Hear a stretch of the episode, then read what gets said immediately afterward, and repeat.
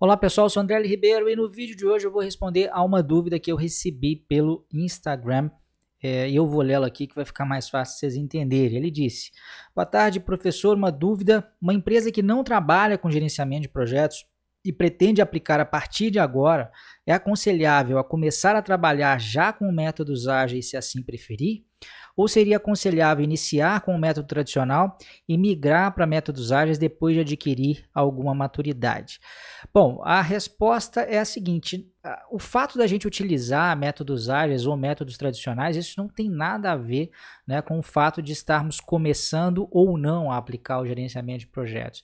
É, não é preciso ter maturidade primeiro na gestão, digamos, ou na abordagem mais tradicional para só então partir para a abordagem ágil. O que vai definir né, qual a melhor abordagem ou qual abordagem essa empresa deveria começar a utilizar é o tipo de projeto que ela executa. Né? Sempre relembrando, os métodos ágeis eles nasceram para lidar basicamente com a incerteza, com a incapacidade de planejar em detalhes um horizonte de longo prazo e às vezes até de curto prazo.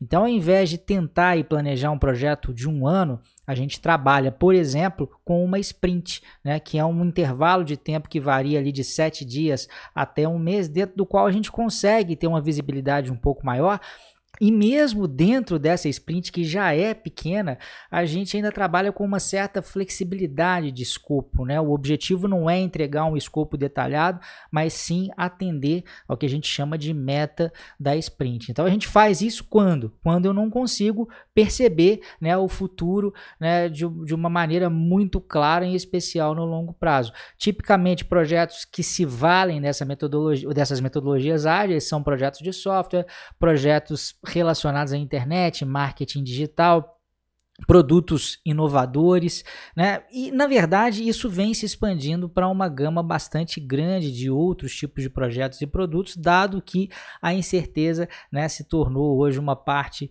é, é bastante importante aí da, da, das empresas e do mercado de modo geral.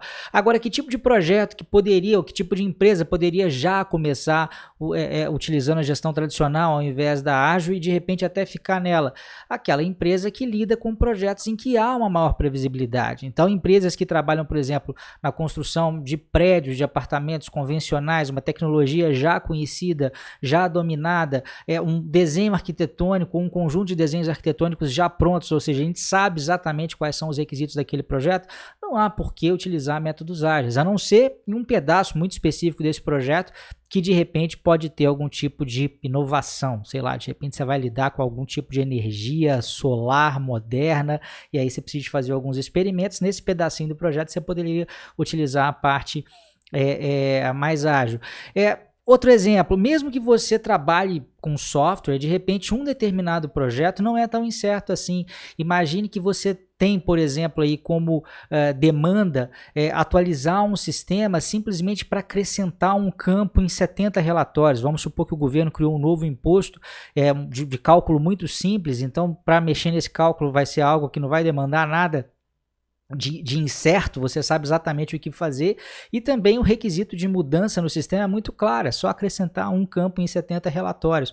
Há uma previsibilidade muito grande, não há por que você, é, nesse caso aí, enfiar os métodos ágeis seria é, uma gestão é, de uma abordagem mais tradicional. Então, repare que não tem nada a ver com questão de maturidade da empresa, com o fato de estar tá começando ou não estar tá começando, a gente usa o tradicional ou ágil, dependendo da demanda que a gente tem em mãos. É isso aí, um grande abraço e até a próxima.